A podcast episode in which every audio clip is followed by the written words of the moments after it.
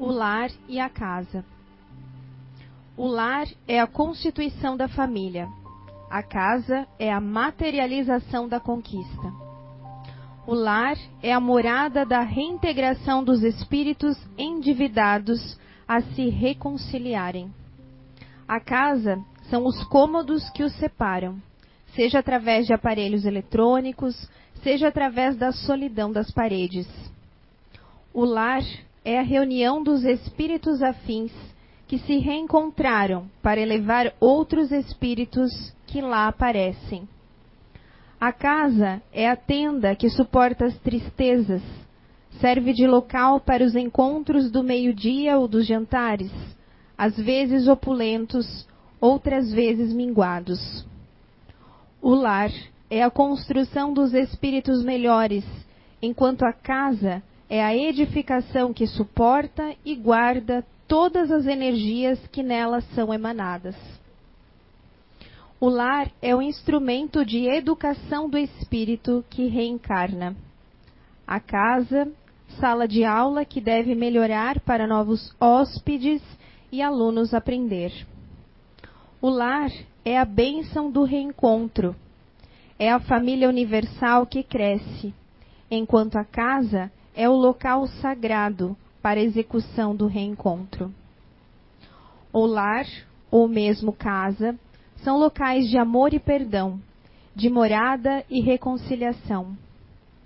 A casa opulenta, de paredes frias, pode não ter um lar, pelas distâncias de cada um, vivendo um mundo diferente em cada quarto. E o lar, quando de espíritos orgulhosos, suportam-se na choupana, onde o metro quadrado os obriga ao contato maior no calor de estarem do mesmo lado.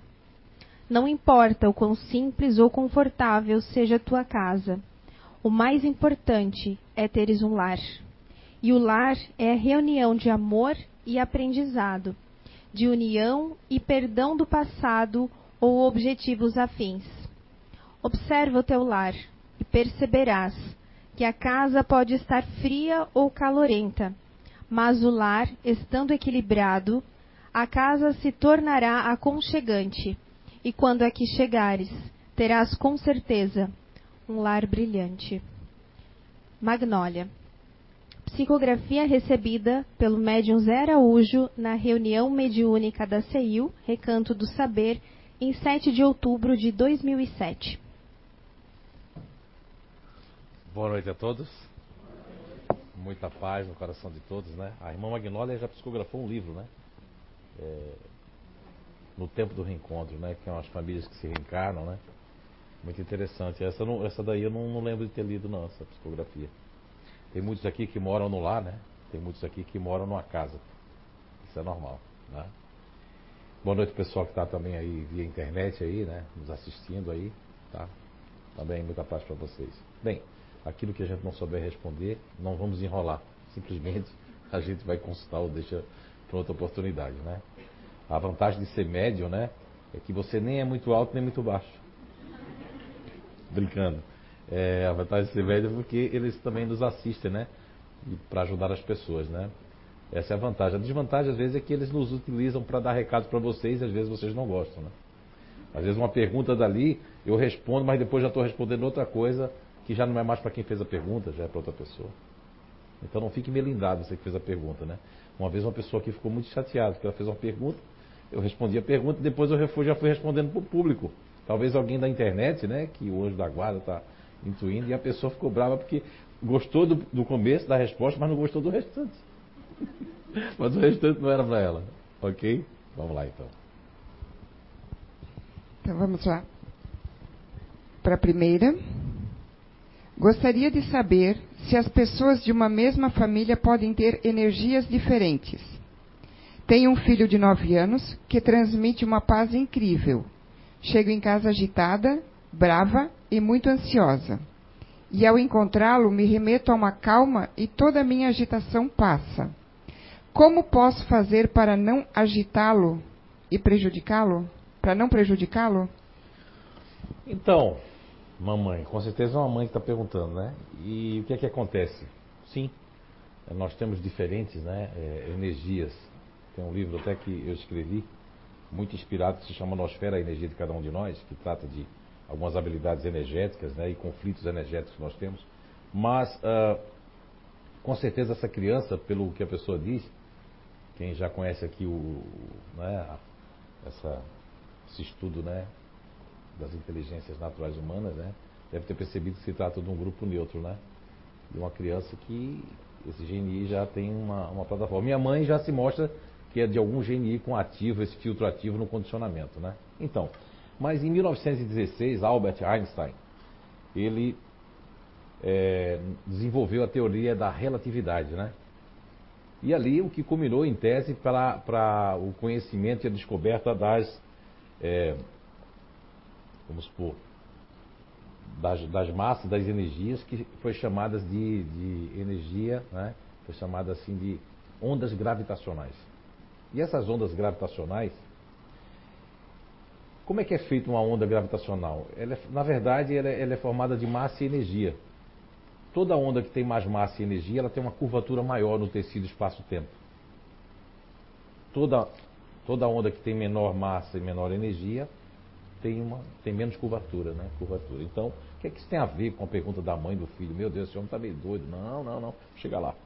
Foi descobertas mais recentes que eu estou fazendo e percebendo com essa habilidade, né? Essa, sei lá, vocês podem chamar de dom que a, que a natureza me deu, que não depende de espírito nenhum, depende de minoridade, que é essa psicometria de percepção energética que é muito forte, na verdade, na minha pessoa.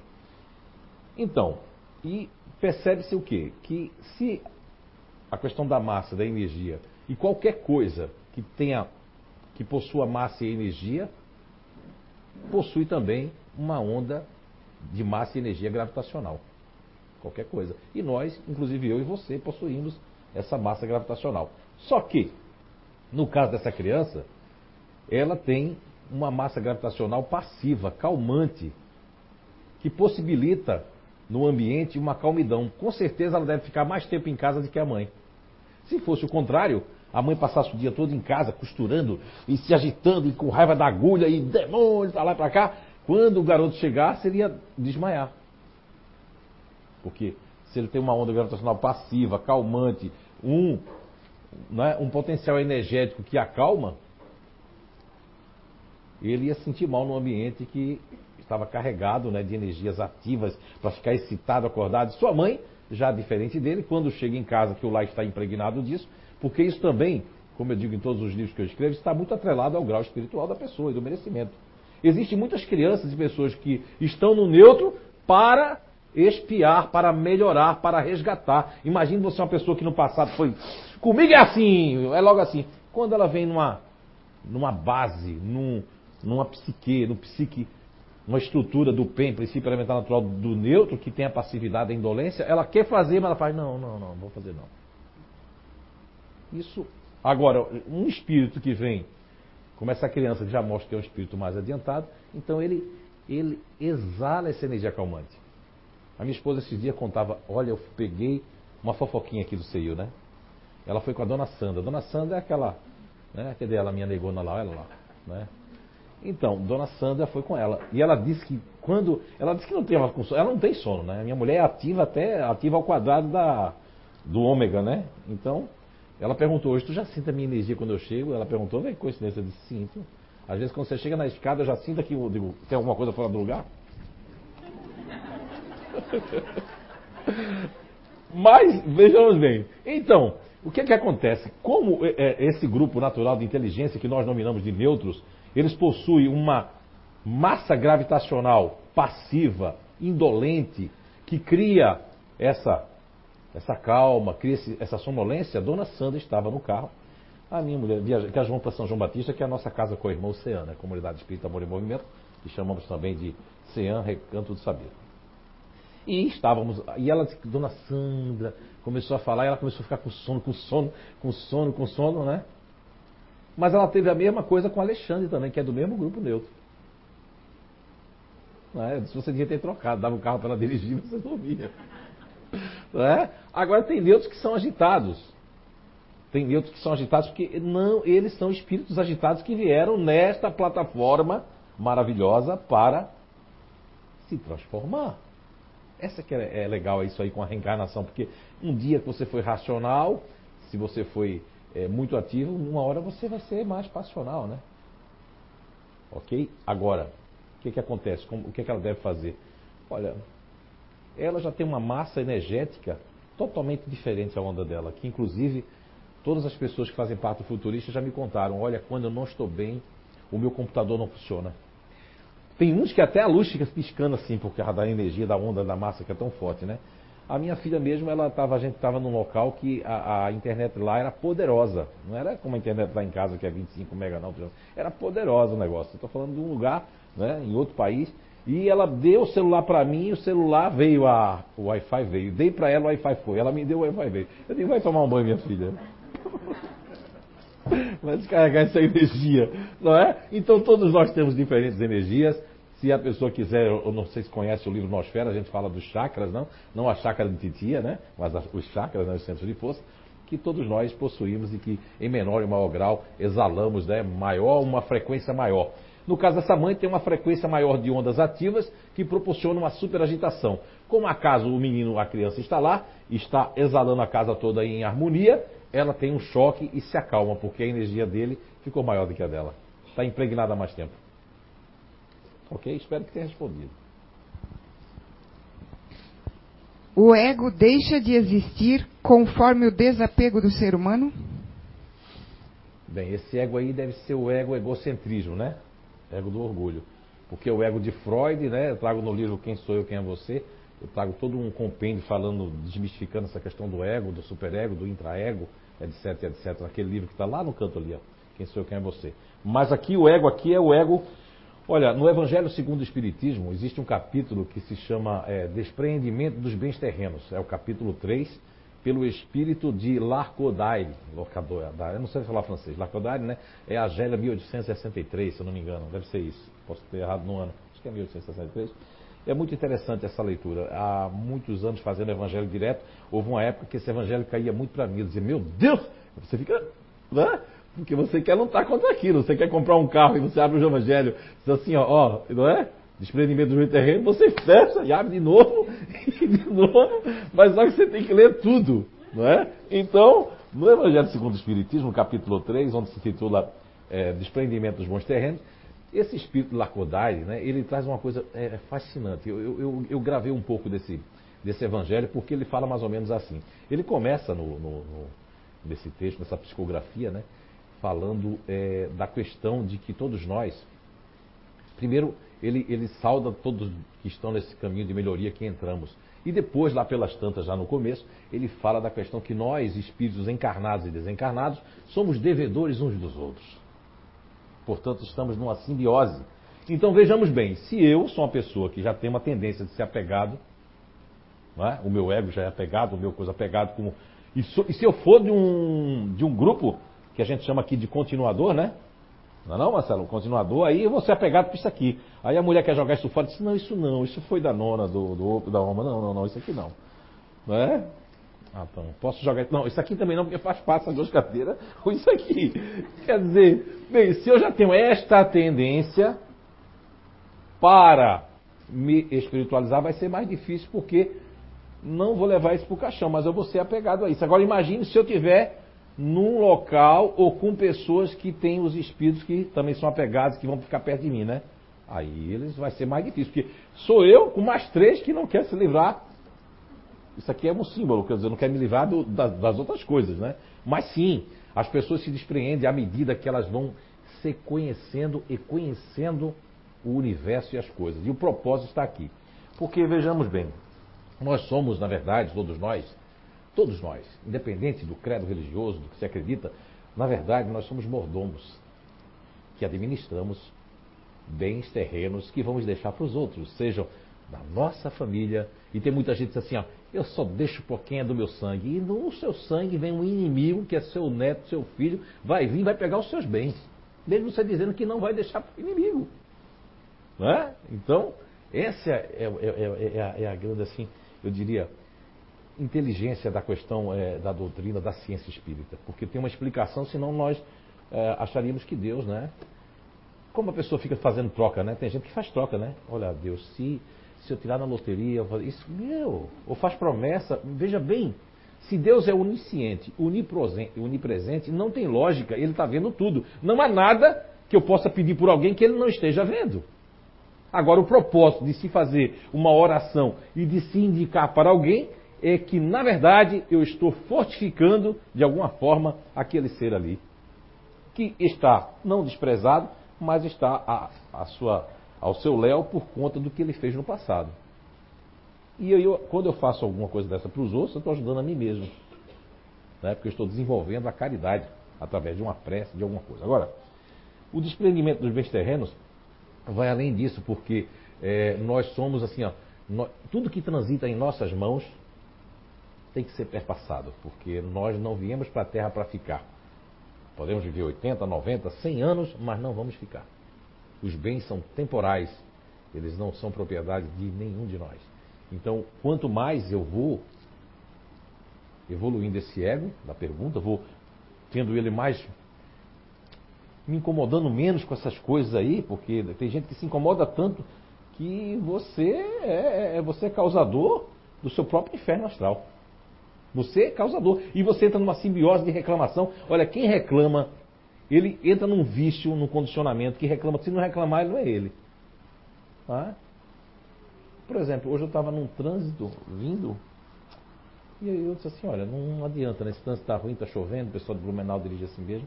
Só foi eu dizer isso, ficar calmo, o que aconteceu? Eu vim pelo caminho pior e foi, eu tirei uma coisa que era para tirar 35 minutos, eu tirei 15 minutos. Por causa da minha energia que eu proporcionei, o universo conspirou a favor. Agora, quando você fica assim, ó, que burro, que falou, que deixou o outro passar. Mas você às vezes é aquele que quer passar, que alguém dê a vaga para você. Quando os outros dão, você reclama. Agora, quando você quer dar que o outro lá atrás faz, eita, aí você também fica chateado. Então, o apego aos bens terrenos, não, agora já estou respondendo já para outras pessoas. Não é só a questão material, mas é a questão psíquica também. Se apegar com coisas que não vai elevar o teu espírito, não vai melhorar a tua vida, não vai resolver nada. Ok? Em que momento que a fé deixa de ser fé para se tornar pretensão? Ixi. Fé e pretensão, por incrível que pareça, andam juntas, não andam separadas. Porque existe no Evangelho segundo o Espiritismo um capítulo chamado O Poder da Fé. Isso foi uma das coisas que eu achei fantástico no, no, na doutrina espírita, porque quando eu peguei o Evangelho segundo o Espiritismo, há 31 anos, 4 meses, 6 dias, né? E 6 horas, eu pensava que eu ia escutar, estava escutando ali o Evangelho.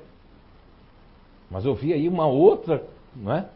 Poxa, uma outra interpretação para, para as passagens. Então, o poder da fé, né? Lendo o poder da fé do Evangelho segundo o Espiritismo e você colocando que você tem uma fé raciocinada e uma fé cega, eu aprendi esses anos que a fé cega às vezes é melhor do que a fé raciocinada, porque tem pessoas que faz com a fé raciocinada uma coisa ruim.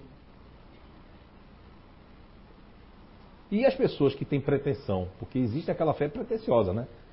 Vou dar dois, dois exemplos para vocês. A fé de um espírita que, que na questão não é do espiritismo, é do espírita, é do, do movimento. É, isso é meu karma mesmo, eu vou ter que ficar assim mesmo. Ó, e fé é essa? Eu sei porque eu estou sofrendo, mas não vai fazer nada. Agora vê a fé pretensiosa daquelas seitas evangélicas de tudo, que eu admiro, vou dizer o que é que eu admiro. A pessoa, mesmo que aquele pastor esteja enrolando, não interessa quem somos nós para julgar. Não julguemos nada. De tudo se é tirado proveito. E aquelas pessoas fazem a corrente dos 10, acho que nem existe mais, é dos 50, 100, 200, né?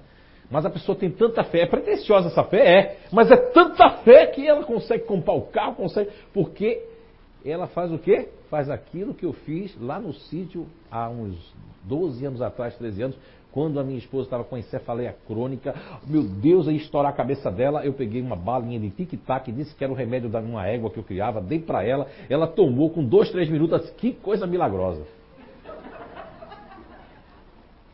Essa é a fé que vem, ó, tem que vir para você. Que a fé humana e a fé divina é um outro capítulo do Evangelho segundo o Espiritismo. Que fica logo após o poder da fé. A fé humana e a fé divina. Essa fé foi a fé humana dela. Ela não sabia, estava escuro, eu que era baga grande, engole logo, ela engoliu. Só que ela teve tanta fé que ela transformou o tic-tac, que era uma bala maiorzinha, né? Assim, uma coisa poderosa. É a fé humana. Agora a fé divina é você confiar na providência, mas fazer alguma coisa. Não ficar estático, né? Agora a pretensão, assim, a fé e a pretensão podem andar juntas como podem andar separadas. Existe a pessoa que tem fé, mas é pretensiosa essa fé. É uma fé do tipo assim, se acontecer isso eu vou acreditar.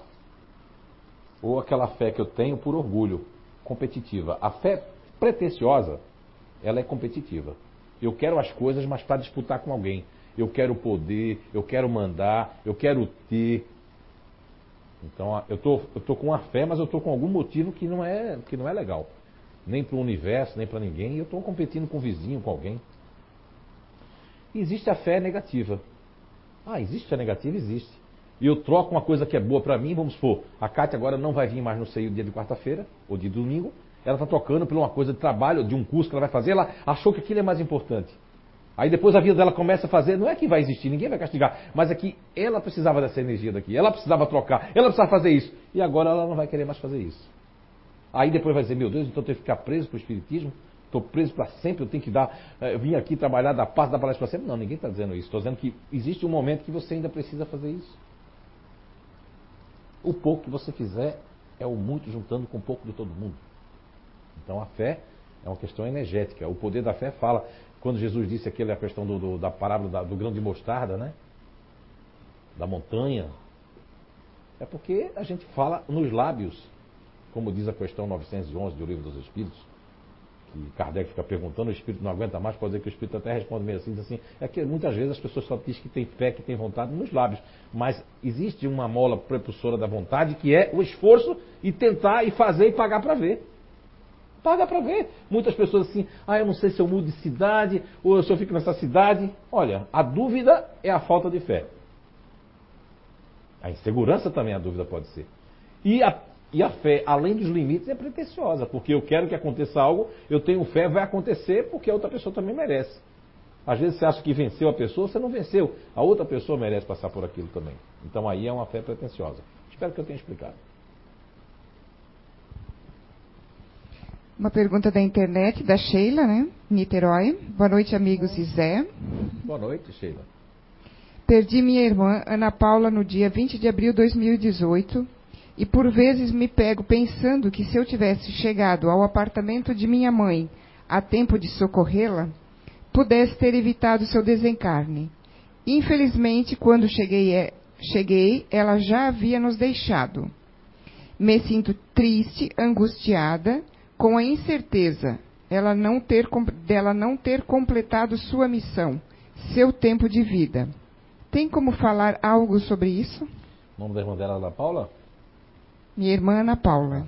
Então, a Sheila Escolar é essa daqui, ó, que nos presenteou com esse quadro, fez um desenho da minha pessoa que ficou até mais bonito do que eu sou agora. Né? Obrigado, né? E ela é uma pessoa que sempre vem no Foreblu, mora no Rio de Janeiro, nos conheceu através desse trabalho de psicografia, do Alamarrege, de toda essa coisa da internet. Para vocês que não sabem, nós somos assistidos por mais de cento e poucos países, né?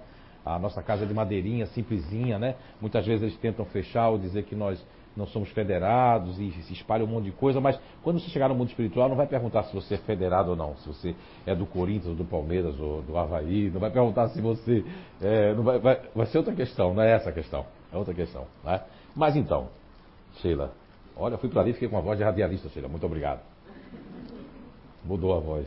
Então, uh, o que que acontece? Acontece que, primeiramente, eu vou falar uma coisa que a Sheila sabe, os demais talvez não tenham conhecimento dos cursos que nós aplicamos aqui no Identidade Eterna, mas ela já deve ter se identificado com o grupo natural de inteligência que nós chamamos de futuristas. E é muito comum os futuristas sentirem culpa por aquilo que eles nem têm culpa. Primeiro eu vou pela, pela lógica normal, né? Da culpa, que a culpa pode vir do seu grupo natural que sente culpa por não ter chegado a tempo. Eu creio até que você foi atrasada de propósito, chegou atrasada de propósito, porque com a sua vontade que ela vivesse, ela não teria desencarnado. Essa é a primeira coisa que já me inspirado a dizer.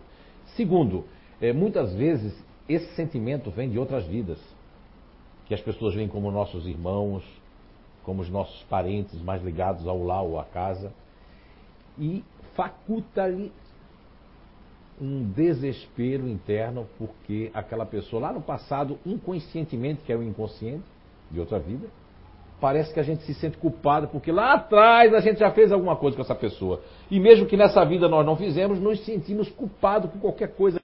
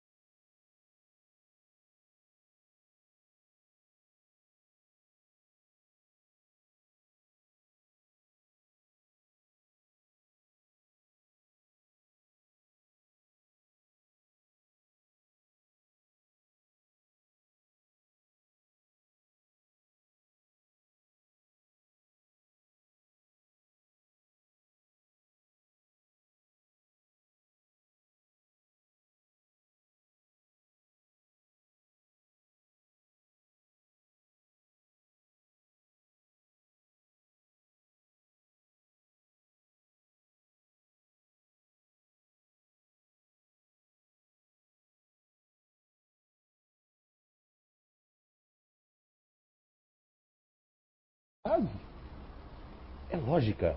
As pessoas são piegas, como dizia Edivaldo, são piegas, querem buscar uma coisa mística para explicar uma coisa. Não tem.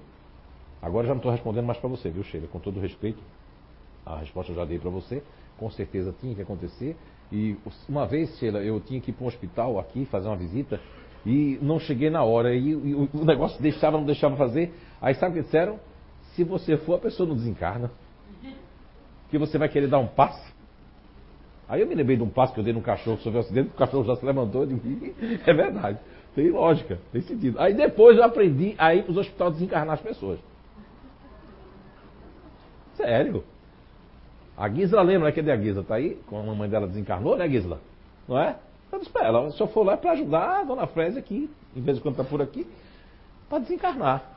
Só que a pessoa, dizer isso para uma pessoa, a pessoa vai ser o sentimento de apego. Se você tem esse conhecimento, que é o maior teste para este conhecimento é quando as coisas não andam bem, quando a minha empresa falece, quando falece uma pessoa da minha família, quando eu tenho problemas que de ordem que eu nem me lembro por que eu estou tendo esse problema, porque às vezes o problema não vem de outra vida. Eu causei por orgulho, porque eu queria ser isso, porque eu queria ser aquilo, porque eu também, porque todo mundo tem, porque eu não posso ter. Poxa, o que é que o Espiritismo te ensinou? Agora tem gente que desiste, eu não vou. Não, tem que tentar. Mas será que eu me esforcei? Será que eu fiz de tudo? Eu trabalho como coach. Eu sempre digo às pessoas, quando as pessoas querem colocar um negócio, eu digo, mas você vai trabalhar mais do que o empregado? A pessoa diz, não, o meu, o meu objetivo é que os empregados trabalhem para mim. Eu digo, não, coloque o negócio que vai falir. A pessoa que entra, ela tem que. Ela é mais empregada dos empregados que empregada. Ela é que dá certo. Pode pegar todas as histórias de sucesso. A pessoa trabalhou 22 horas e os empregados trabalhavam 8, 9. Porque é um ditado antigo, o olho do dono é que engorda o quê? A boiada, a porcada, como for, né? Pode ser Schwein, pode ser Kuhn, por aí vai. Vamos lá. Sheila, espero, viu? Mas foi com respeito. Essa outra resposta agora é para o resto do povo aqui, viu? Um abraço fraternal, um beijo no seu coração. Eu quero dizer que se eu parar no hospital, eu não quero que você vá me visitar. Não me chama. Ainda não. Então tá bom. Tá vendo? É, ó. Deixa pra lá. Tá, vamos lá. Sobre o esoterismo, existe alguma razão ou é tudo charlatanismo? Por exemplo, Só tarô. Uma resposta aqui que os espíritos estão me falando, que alguém está pensando, meu Deus, como é que esse homem brinca com o espiritismo, coisa tão séria, com coisa tão triste. É, Para você que está pensando isso, o espírito está dizendo aqui, é, não, o espiritismo não é tristeza. A vida espiritual é a vida que segue. Aqui sim, a tristeza está aqui porque nós nos apegamos com coisas e com coisas, com picuinhas e com coisas e com orgulho, tá? Só para a pessoa que está ali, os espíritos querem que essa pessoa não saia daqui com essa imagem mental, né? Tá? Vão dar um, então vocês dão um passo na pessoa. O, esoterismo, o esoterismo, né? Sobre esoterismo, existe alguma razão? Provavelmente perguntando se razão para existir, né? Ou é tudo charlatanismo? Exemplo, tarô. Então, na verdade, o próprio Espiritismo, em muitos países do, do leste europeu principalmente, e em países orientais, né, eu tive a oportunidade de, de, de, ter uma estadia no Egito, e quando eu fui falar do Espiritismo para essa pessoa que queria que eu falasse um pouco, né, ele, o nome que é dado para o espiritismo lá no Egito, lá para alguns muçulmanos, é que nós somos esoteristas. O nome de todo o leste europeu, as pessoas que praticam alguma coisa parecida com o espiritismo, seja na Rússia, seja em todo o leste europeu, é considerado esoterismo. Esse é o nome dado, cunhado para todos que transcendem em algum nível espiritual. O único que fala de reencarnação e que fala é, nas todas as suas escolas travatas e não é considerado esoterismo é o budismo porque o budismo ele é oriundo da Índia, né? ele se transformou na China, o budismo, o budismo transformou na China, no Tibete ele se transformou num budismo diferenciado, né? e no Japão recebeu outras influências, na China do taoísmo, né? de Confúcio, etc. Então, não foi chamado de esoterismo. Agora, tudo que tiver cartomancia, tiver é, é, o candomblé, não é? em si, é, toda a questão do, do, do espiritismo, é considerado nesses países esoterismo. A palavra esoterismo, né, que vem de exo, né, vem uma palavra que tem origem latina e grega também, quer dizer que é uma coisa que está além do que você. Aí nascia também a metafísica, né? A metafísica tudo mais, aquela questão toda de estudar os fenômenos que não, que não acreditavam que não eram naturais, mas sobrenaturais. Então foi se dado o nome de esoterismo. Existir, existe, tudo existe. Agora, tudo também é ultrapassado, tá certo? É, quando até o próprio Velho Testamento, né, é, fala que Moisés condenou a cartomancia, o esoterismo quando ele desceu lá do monte, aquela história toda lá do Velho Testamento, mas porque as pessoas estavam perguntando o seguinte: minha cabra vai fugir ou vai ficar? Será que minha cabra vai arrumar um bode velho bom para criar? Quer dizer, eram perguntas. Então, o esoterismo. Eh, uma vez uma cigana pegou a minha mão e a danada disse umas coisas muito certas, mas não era a minha mão, na verdade era a questão psíquica dela que pegou alguma coisa do meu, meu psique, essa transcendência né, espiritual tão grande que tem o povo cigano, o povo indígena, o povo africano. É fantástico. Agora, o esoterismo existe, sim, muita coisa é muito verídica, muito verdadeira, mas aí entra uma questão. Depende de quem, qual a intenção e por quê. São perguntas que a gente tem que se fazer.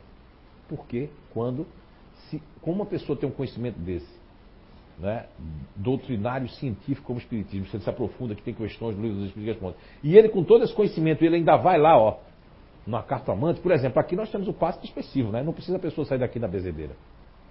Tem gente aqui que toma o passe e sai tonto, porque a gente tirou aquilo que estava agarrado na pessoa. Ela estava acostumada com aquele peso. Aí vai tomar um passe, por bênção, merecimento, a gente tira o negócio. Aí a pessoa sai assim, ó. Sai transtornada. E ainda fica sentindo falta do negócio. Ai, tá faltando alguma coisa.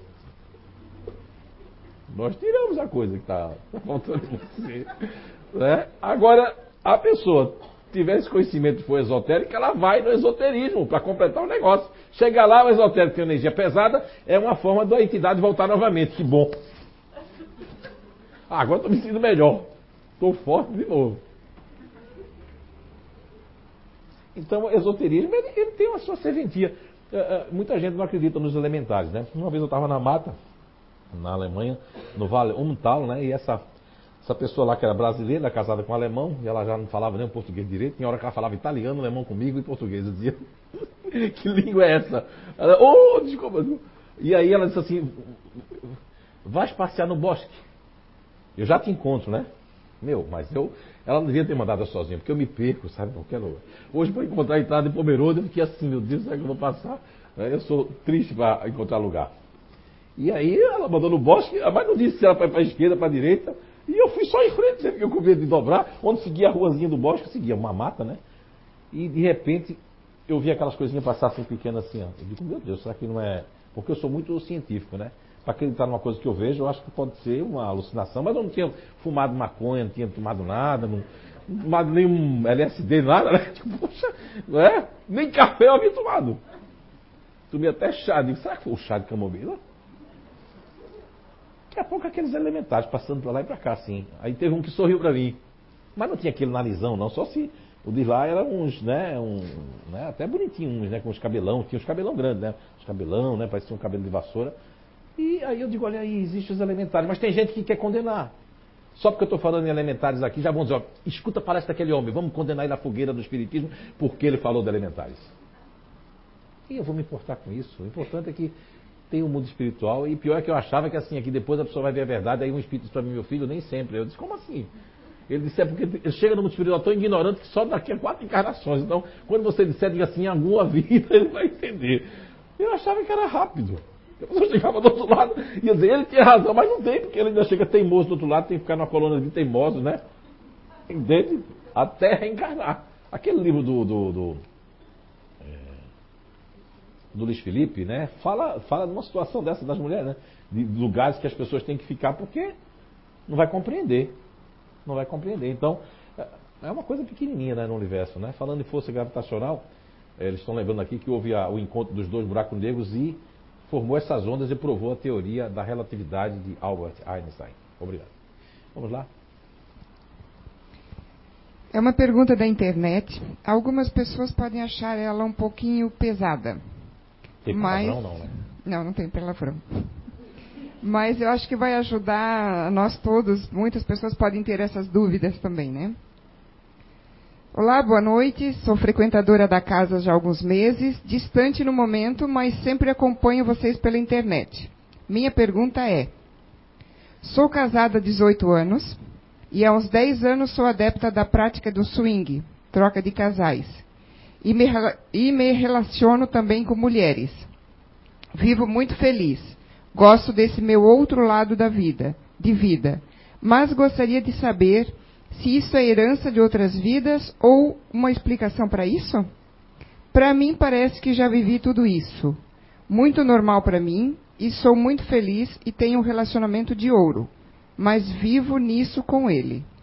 Desculpe a franqueza, mas esse foi o único jeito de perguntar isso e esclarecer o porquê da facilidade desse estilo de vida. Muito bem, parabéns pela sinceridade. Já ganhou uma amizade aí comigo, não para fazer essas coisas, viu?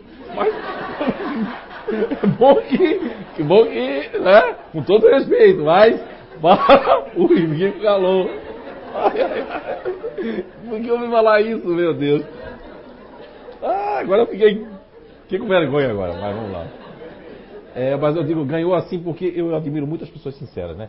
Há, há aquelas pessoas que pensam nisso, vivem pensando, atentando a mulher o marido para fazer isso, mas dá uma de que é puritano, né? Aquele puritano. E isso aí, é, esse, isso é espiritismo de verdade. Falar coisas do dia a dia. A nossa casa espírita, Recanto do Saber, que detém esse nome, nós queremos que as pessoas possam usar isso na sua casa, na sua vida pessoal. E não isso aqui ser assim, ó. Quando Jesus andava pela beira do Cafarnaum. Cara, a pessoa dorme na cadeira. Terminou a palestra? Ah, terminou. Que palestra bom. Muito bom, muito bom, muito bom.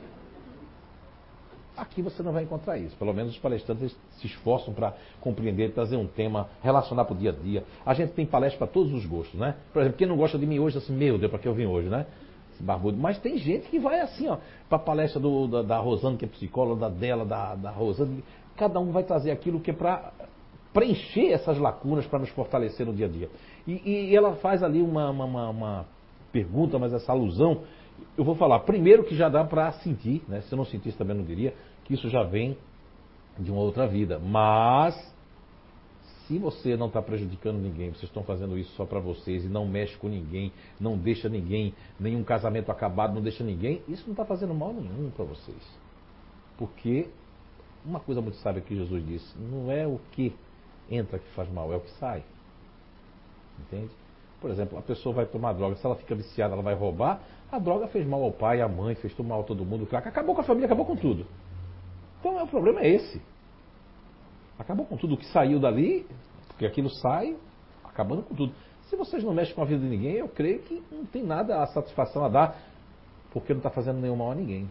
Há quem não gosta disso aqui, que vai dizer, meu Deus, como é que ele ainda vai. Não, não, não. Não estou corroborando por nada, estou falando que lá não está fazendo nada com ninguém. Se ela é feliz assim. Agora, isso já existe desde a época, olha, lá atrás nos bárbaros, mesmo do, do Império Romano, Calígula e tantos outros, eles pegaram isso dos bárbaros. Os bárbaros achavam muito normal. Eu não sei se foi coincidência ou não, eu tô, eu, eu todo mundo falando nessas séries, nessas séries, né? E, com minha mente, eu, eu estudo muito, estou assistindo uma, uma, uma, série chamada Vikings, né? Assisti aquela Outlander, Outlander, né? Gostei muito. Né? Mas essa daí dos Vikings, o cara tá com a mulher dele, tem um padre e ele oferece a mulher dele para o padre. E olha que eles se amam, se gostam, mas é que aquilo já vem desde os bárbaros, dos nórdicos já, e que Calígula também já fazia também, já, também já, já, já aprendeu isso com os bárbaros também. Essa prática, isso aí é uma prática antiga, as pessoas correm disso, é, mas tudo demais é veneno. Que faça isso, mas que tenha um relacionamento bem, bom, né? Que isso não faça com que vocês dois venham a, a brigar, a discutir, a, a sentir ciúme, a sentir ódio, raiva. Pelo que você falou, vocês vivem muito bem. Se não existe nada disso, não provoca nenhum sentimento é, que vá. Porque há pessoas que estão fazendo isso, são felizes, não faz mal a ninguém. E tem gente que está aqui, não faz caridade, não respeita as pessoas, persegue pessoas no trabalho, desistem das coisas, trocam coisas que na vida é necessário para ela por outras coisas que ela vai achar que é mais necessário. Não é?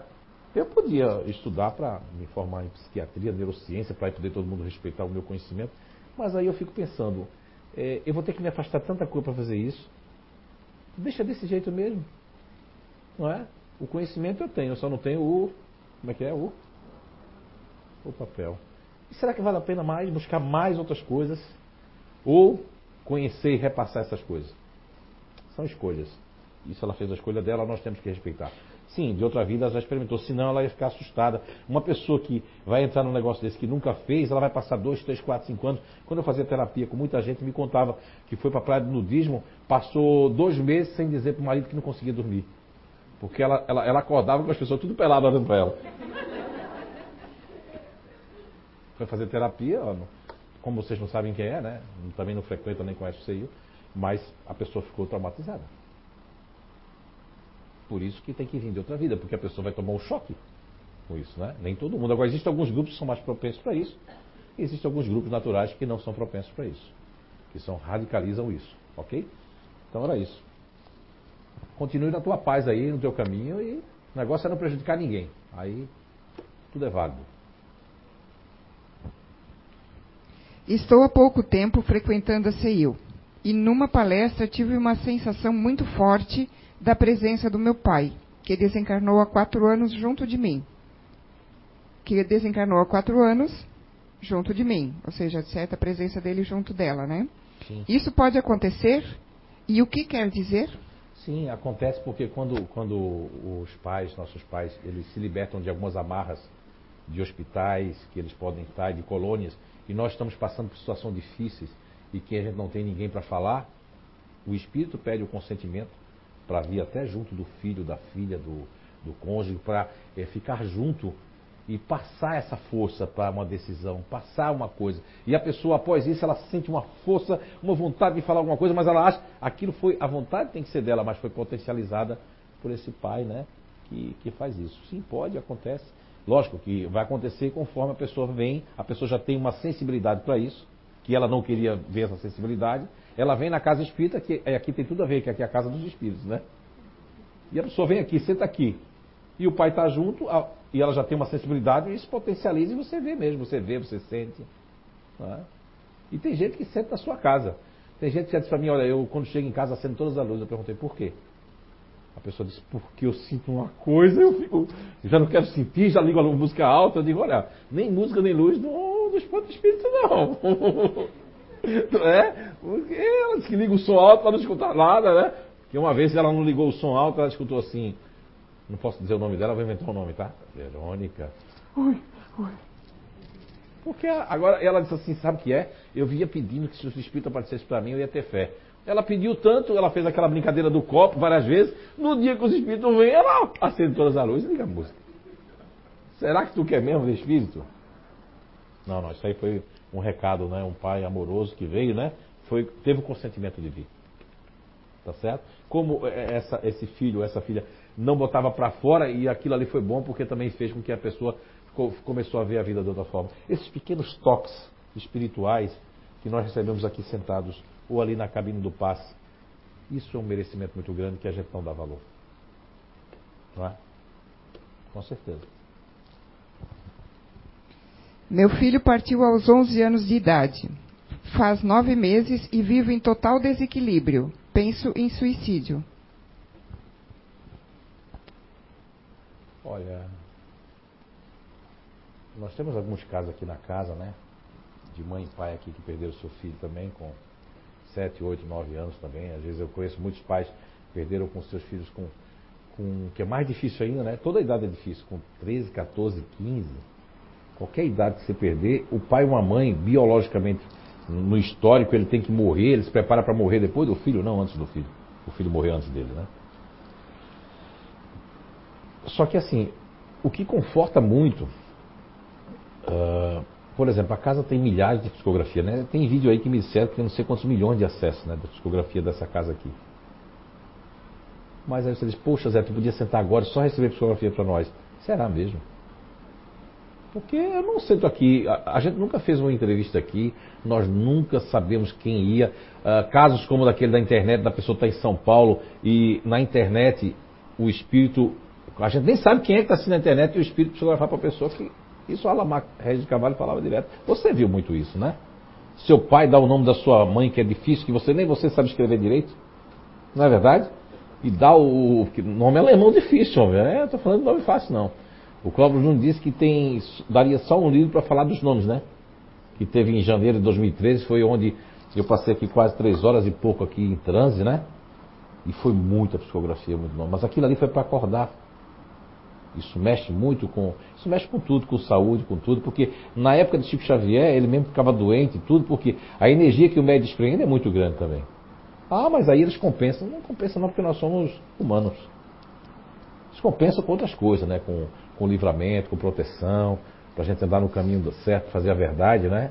Mas todos nós somos instrumentos. Agora, um pai e uma mãe que acontece isso, lógico que tem uma história por trás não vai deixar o espírito desencarnar, seja de acidente, ou seja de, um, de, um, de uma doença, de um câncer, de uma leucemia, se não tiver um histórico lá atrás de pais que abandonaram seus filhos, de pais que não valorizaram aquele espírito, aquele espírito que sofreu, abandonado, esperando. Quantos espíritos, numa época que eu recebia o Dr. Frederick von Stein, na cidade de São João Batista, onde ele fez mais de 120 cirurgias com uma colher, e chamou até um médico uma vez que chegou apaisando, como chama, né? O médico chegou disfarçado como qualquer pessoa, só que tinha muita gente ele resolveu ir embora. E o médico alemão disse assim: mande aquele homem voltar, que ele é um médico. Como é que ele podia saber que é um médico ninguém? Se o cara tá. Não é? Se o Zé Ninguém aqui estava incorporado lá com o homem, né? Incorporado na maneira de dizer, tá? Para os perseguidores do seio de plantão, estava com a psicofonia ectoplasmática, donde ele estava operando com os espíritos. Não é? Porque aqui qualquer coisa que você falar será usado contra mim mesmo, então, e contra a casa. Contra mim não, não faço questão, não tem problema não. Então, por trás disso, eu lembro que ele contava, o, certa feita eu tive um desenvolvimento com o Dr. Frederick von Stein, e ele contou que quantas crianças foram abandonadas por aqueles que foram perseguir os judeus. Que houve esse lado da história também, eles. Crianças que ficaram lá abandonadas porque o, o pai morreu em combate, aí a mãe abandonou para ficar com outra pessoa que eu não quero essa criança que não é da minha raça. Você não sabe onde é que você viveu. Qual país você veio, por que você está aqui, por que o meu filho desencarnou. Agora, pimenta nos olhos dos outros é refresco. Quando a pessoa vem consolar assim, não, minha filha, você tem que entender. Não, criatura, mãe é mãe. Essa dor de uma mãe verdadeira, de um pai, não é que seja insuperável, mas a gente não pode fazer uma coisa dessa. O bom é que eles preencham o seu tempo, preencham isso e faça como lá a mãe lá do da, da, de uma das psicografias de Chico, que a mulher foi dedicar à caridade. Olha que transformação na vida da pessoa. Se eu perco meu filho, conheço a doutrina de, da ciência, da física quântica e da caridade, eu vou transformar a minha vida. O meu filho vai ser símbolo de transformação para mim, não símbolo de dor, de saudade que dói o espírito, porque o espírito sente também saudade. Ele vai sentir a dor porque a sensibilidade com a mãe é muito grande. Eu passei tempo para acreditar que nós temos uma ligação não só com a mãe ou com o pai, energética com aqueles que estão com, com, muito conosco, que existe um fio. Quando a pessoa está passando alguma coisa, o, o, a mãe e o pai sentem. Levanta a mão quem já sentiu isso. Eu estava aqui em Blumenau, era o ano de 2001, 2000, 2001. 2000, eu acredito. Acho que é 999 ou 2000. 2000, ano 2000. E. Não, era 1999, porque 2000 a gente fundou o CIO. Era março de 1999. Eu estava indo na casa mais antiga aqui, que a gente nem sonhava em botar uma casa, nem pensava nisso. Se não fosse psicografia meio que obrigando a gente a abrir uma casa, eu nunca ia abrir. Porque já tem casa aqui que deu, para que eu vou fazer mais uma? Não estou competindo com ninguém, né? E aí, quando eu estava nesse lugar, assistindo palestra, que lá, assim, aqui a gente deixa vocês cochichar, cochichar e pede um pouquinho de silêncio, né? Lá não, lá é assim, ó.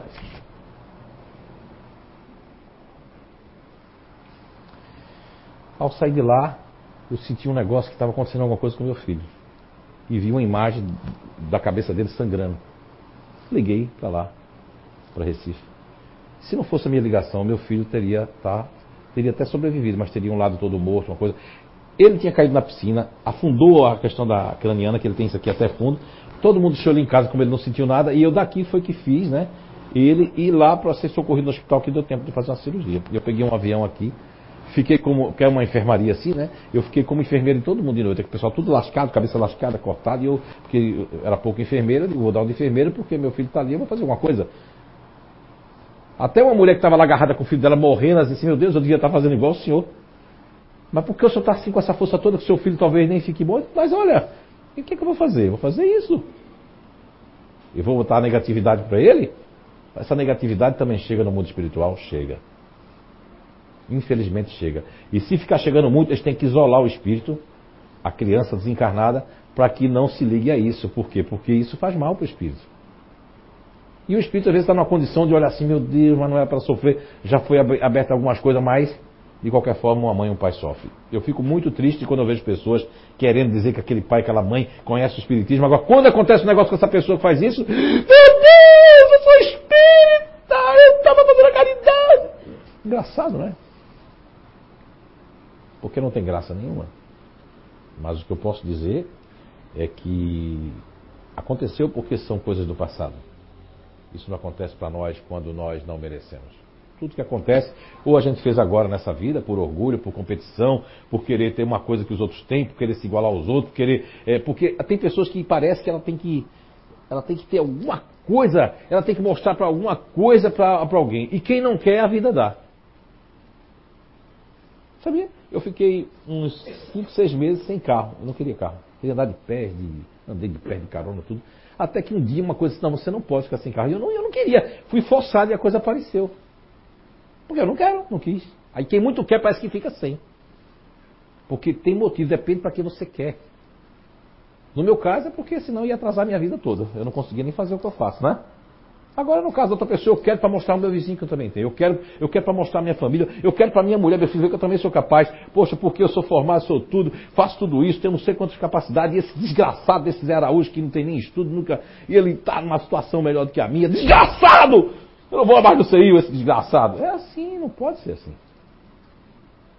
Não é? O Espiritismo explica. Não é? E o que você faz também explica. Com o seu dia, com as pessoas que você está fazendo. Você está ficando dentro de casa preso ali. Não, eu vou, inventar a bomba atômica agora e tal. Não, você já está sendo uma bomba atômica na sua casa, com sua família, com sua mãe, com seu. E se você tem conhecimento, será mais cobrado. E a pessoa fica mais revoltada. Desgraçado, não fala isso não. Não é? Todo mundo erra, meu querido, minha querida. Todo mundo pode pegar um caminho. Às vezes são os grandes erros. Se você vê, eles colocam na internet que fulano fundou o McDonald's com não sei quantos anos, outro com 80 anos, outro com 70 anos. Por que não desistiram?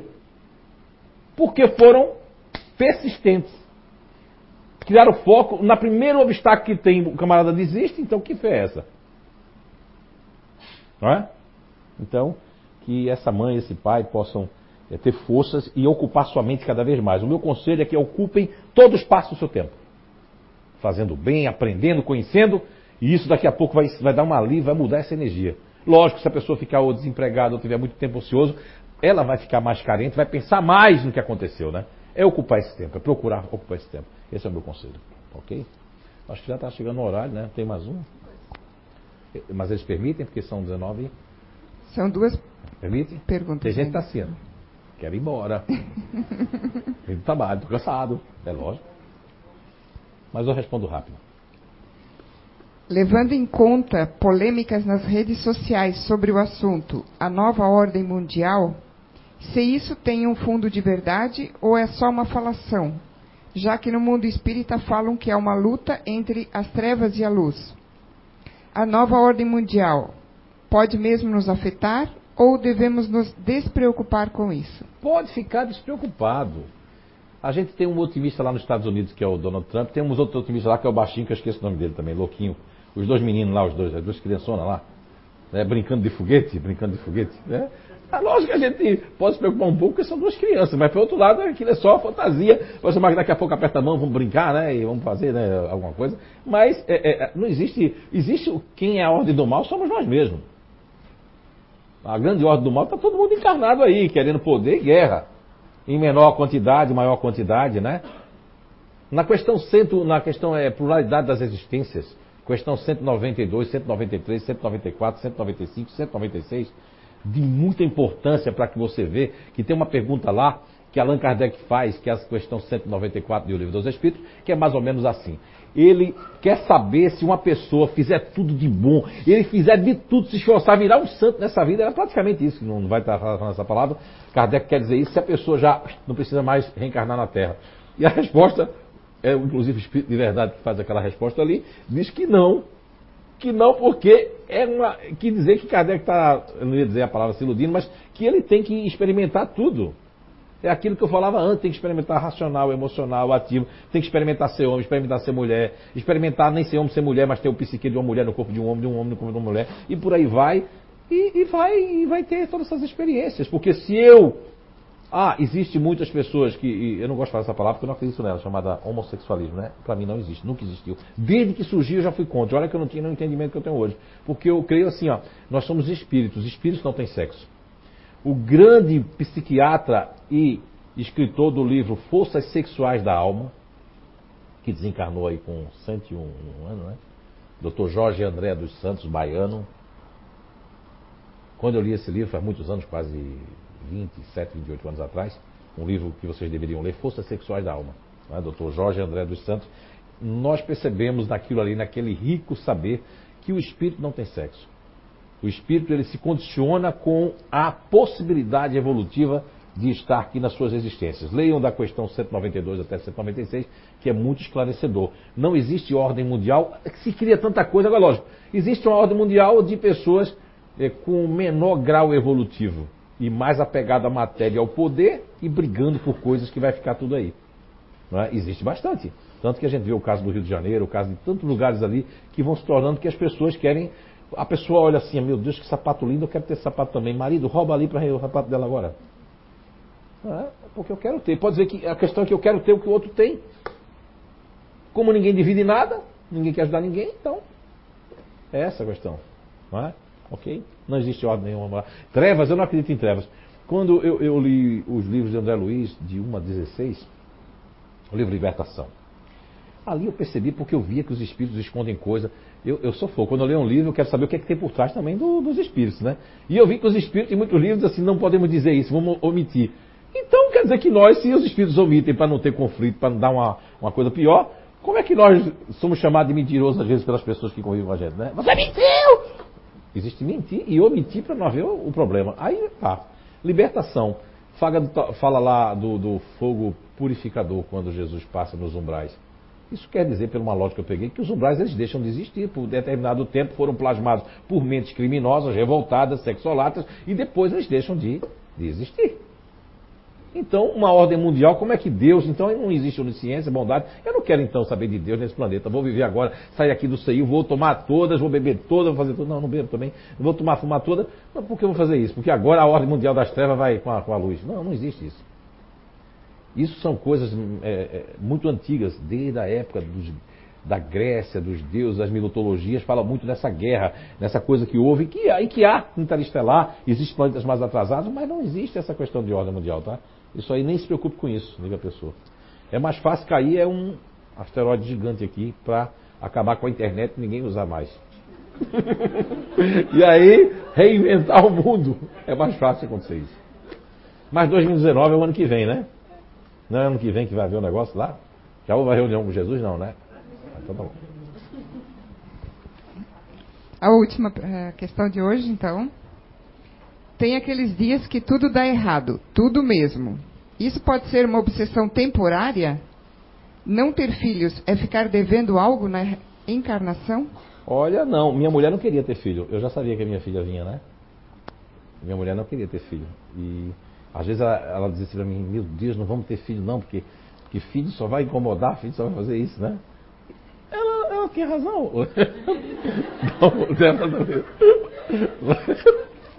Mas, mas eu queria muito que a Débora viesse, né? Eu tenho três filhos antes da Débora também. Mas a Débora eu sabia que ela via, né? Tanto já sabia que ela ia se chamar Débora, inclusive, né? E, enfim. Uh, a questão é, é que assim, ó. Filho, ele vem quando a gente tem que tê-lo. E filho, a gente vai se preocupar para sempre. Só teve um filho, só se a pessoa realmente não, não gosta de ninguém mesmo, né? nem de si próprio, né? Mas faz a, repassa a pergunta aqui. Tem aqueles dias que ah, tudo dá sim, errado. Sim, sim, sim. Não, questão de ter filho não se obriga a ter isso, não. Tem pessoas que querem ter filho não vieram, e não, não conseguem ter filho, e tem gente que não quer ter filho e tem um monte de filho. Né? Isso aí pode acontecer o contrário. Agora, tem esses dias que dá tudo errado, porque o não para nós é porque não era. Olha, eu vou dar um exemplo meu. Em 13, 14 anos atrás, eu queria muito dar uma. Na época era consultoria que chamavam, né? Eu chamo de coach. Eu queria muito dar um coach naquela, naquela empresa. vivia dizendo assim pra minha mulher: Poxa, eu queria entrar naquela empresa, eu queria dar um coach na empresa. Meu Deus, olha. E eles não deixavam, eles faziam de tudo para dar errado. Pois um dia a espiritualidade quis me dar uma lição. Sabe o que eles fizeram? Vamos fazer dar certo. Deu certo. Meu Deus. Eu estava com um sorriso desse tamanho aqui, ó. Quando eu entrei na empresa, que eu comecei a conviver com os donos da empresa, eu devolvi até o dinheiro que eles me deram e nunca voltei mais. Ou seja, aqueles dias horríveis que eu estava vivendo eram para me afastar, porque ali. E depois eu nunca mais, quando uma coisa dá errado, que dá um negócio, um processo errado, eu digo, eu agradeço. Eu tive que tomar essa lição, sabe? Demorei, porque ninguém vai entender um negócio desse, né? Que é isso? O negócio está dando errado, o dia está dizendo não, mas é para a gente não fazer aquilo. Para a gente não se encontrar com determinada pessoa, para não estar naquele lugar. Olha, eu devolvi o dinheiro, foi. Houve dois lugares que eu fiz isso, mas esse eu devolvi mesmo. Redepositei, tirei uma chefe do coisa e mandei, disse que eu não posso. Pronto, acabou-se. E a pessoa ficou chateada até hoje, mas pelo menos é melhor uma chateação do que tu perder, né? O bonde todo. Tá vendo você? Então a gente quer insistir. Existem dias melhores também, existem dias piores também. É? Porque a vida ela não é feita só de sorriso, de alegria. Por isso que é o planeta Terra. Ela é feita de muitas coisas. Agora existem duas formas de enfrentar um problema: dar muito valor a ele ou desvalorizá-lo. Eu gosto muito de desvalorizar o problema. Não valorizo tanto. Desvalorizo porque se eu fiz todo o meu máximo até de noite, até a hora que eu, que eu fiz, amanhã eu vou entregar ele, é fé. Eu vou entregar ele não na mão de Deus, né? Entregar ele na mão do universo, que as coisas vão conspirar se realmente for para ser ao meu favor, ou a favor daqueles que tem que acontecer. Tá certo? Muita paz, um beijo no coração de todos e que tenhamos um bom resto de semana. Um prazer em revê-los. Muita paz.